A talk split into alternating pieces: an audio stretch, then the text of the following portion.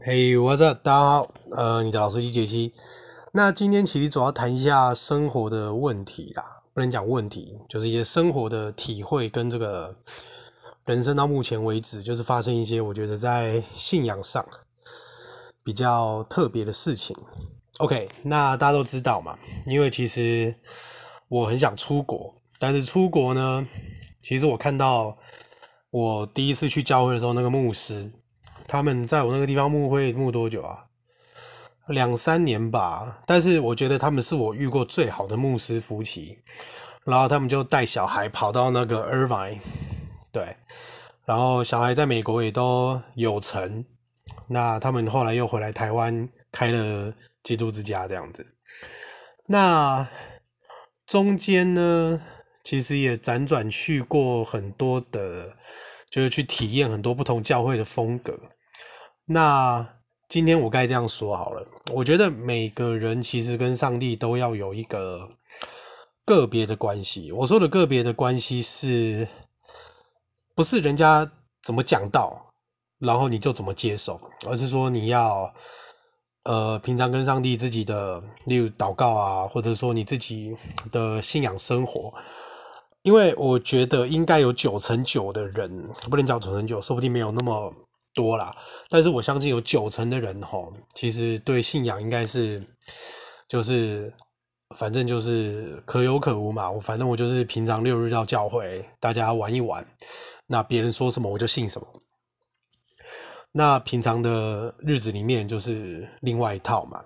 那我自己是觉得上帝给每个人不同的能力吼，就像我之前有，因为我自己本身就是很像。呼吸的时候，我就会好像跟上帝都会有交流，就是基本上，其实你脑袋想什么，他都知道嘛。那就是用心灵跟诚实，所以其实，呃，我的情绪或者说我的想法，我也是很诚实的告诉他，我对他不满，我当然也会讲。其实像圣经里面很多嘛，像大卫啊、诅咒诗啊，还有一些什么的，我觉得你就算不讲，他也知道，那干嘛不讲？你就直接讲出来就好了。那我也。曾经跟他有过，就是不是不想鸟他，所以觉得就是很机车，就是怎么会遇到这种事，怎么怎么这样。但是因为那时候比较年轻啊，现在难免还会有，但是大概只剩两成，以前大概就是八成，你知道。然后你一定就会稍微离开这个信仰，但是离开不代表说我不相信上帝，其实是我相信是有，我也希望有。那我先讲一些比较特别的事情好了。那最近就是大家都知道。我们家隔壁那老头常常就是停车，就是害我们家出入会变困难嘛。那我已经跟他讲两年了，后来他不是有一次就真的把我车整个撞倒，然后我就俩公，但是我也没有骂他脏话嘛，对不对？我就是跟他理论，因为他不承认，但是我有摄影机的影片。然后隔壁隔壁的老头就觉得好像是我在欺负那个老头，因为撞我车那个老头就是我跟他说我在车十四十五万，然后你这样给我撞下去倒了。然后现在 LED 随便去问一下，一组都一万多块。但是因为我那个时候是礼拜天，车上也没开，然后我也觉得他也老了，我也不想要让他再为了这件事扯那么久。但是我后来觉得真的是，反正我觉得很多老人都不可理喻啦。那反正后来我只跟他拿五千，然后他把钱拿给我的时候就骂了我一声干你娘，干我就是个俩公了。我就觉得你撞我的车，然后你还骂我三字经，那你车祸对不对？当然。程序就是先叫警察，不是吗？对吧？所以后来那个警察就跟他说：“你怎么把人家车撞倒，骂人家三字经？”但是隔壁的隔壁那个老头，我我不知道他到底是脑袋有什么问题，他就觉得是我在欺负隔壁那个老头。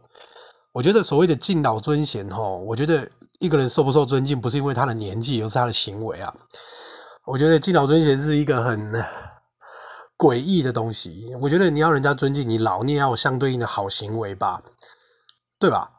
那那个老头有一次就喝醉酒，我说的是那个隔壁的隔壁，然后晚上就来找我麻烦嘛，然后就是大吼大叫啊，然后就是做事要打我这样。但是因为正好他就是老婆回来，然后隔壁邻居说他从头到尾都在看，他知道不是我的问题。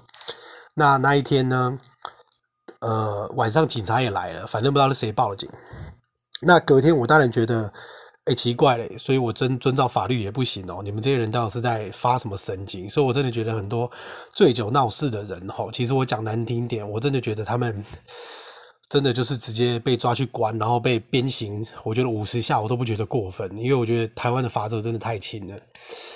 那就是你知道，反而是守法的人吃亏，然后不守法的人好像就是反而受到保护。我觉得这是什么烂东西？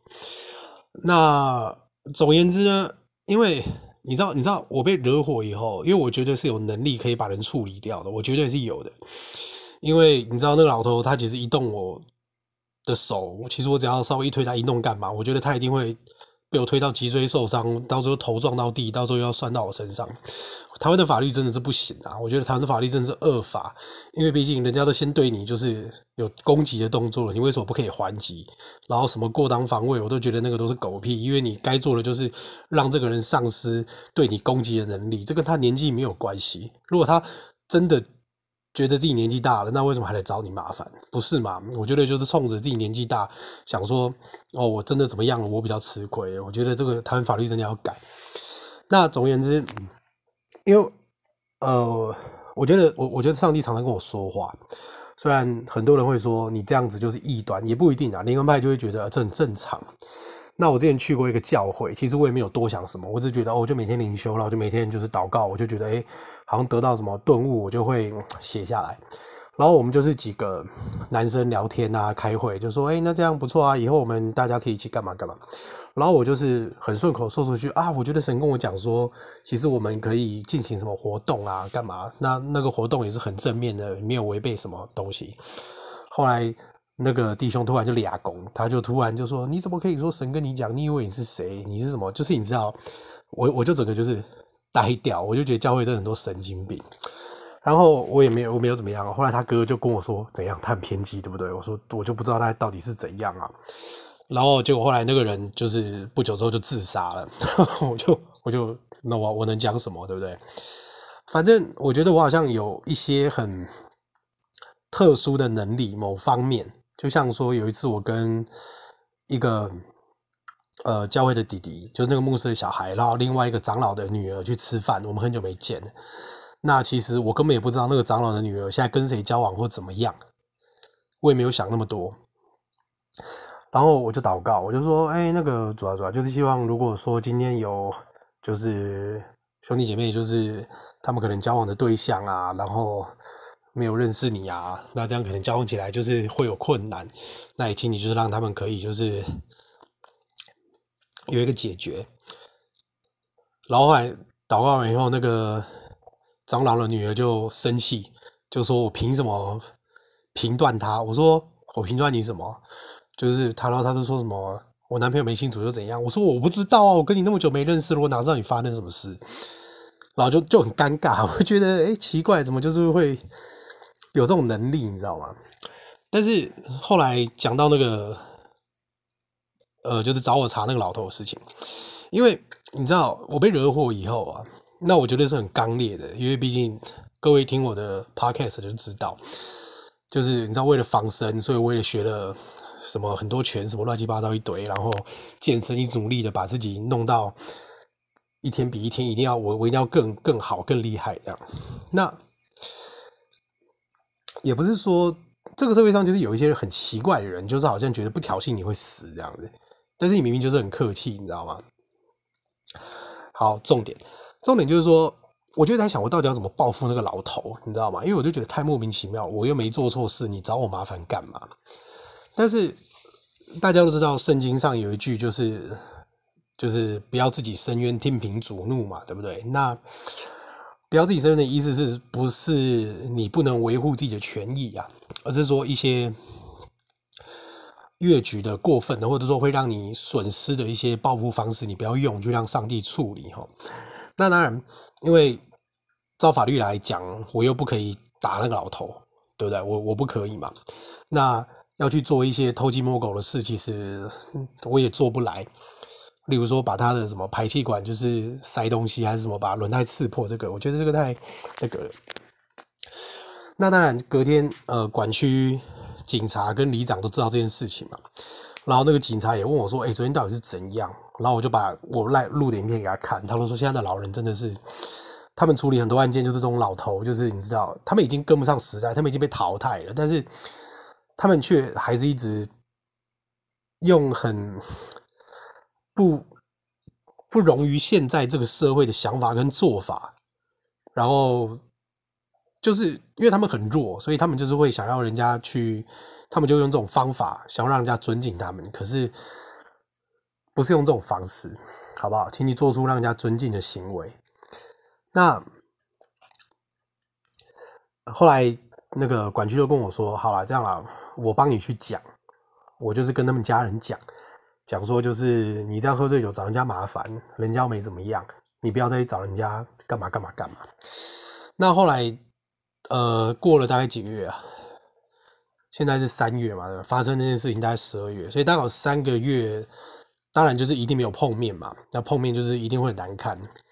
那我就是跟上帝讲说，好，我把我这个愤怒交给你处理。然后我现在上班的地方哈，我们现在这个教学约，因为是外商公司嘛，那它是一年一签。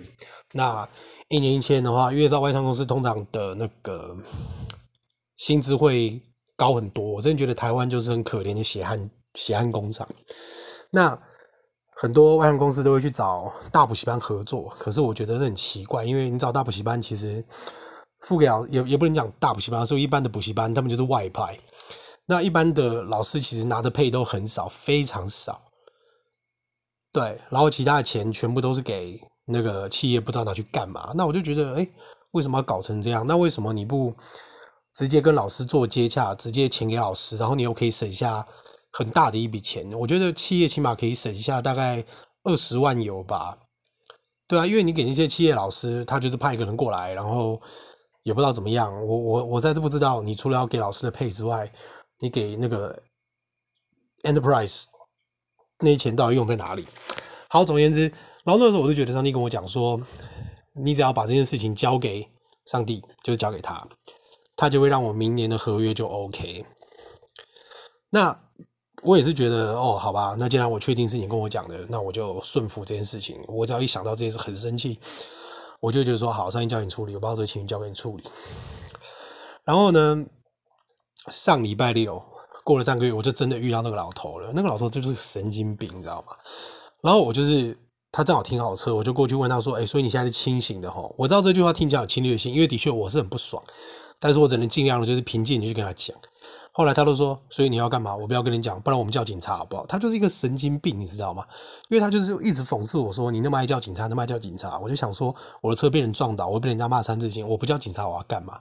我要跟那个老头说谢谢，是不是？他就是很莫名其妙。然后我就跟他说，我今天来是要跟你和平的讲清楚这件事情。我说，你可能觉得你很有正义感，但是我觉得你不能只看表面。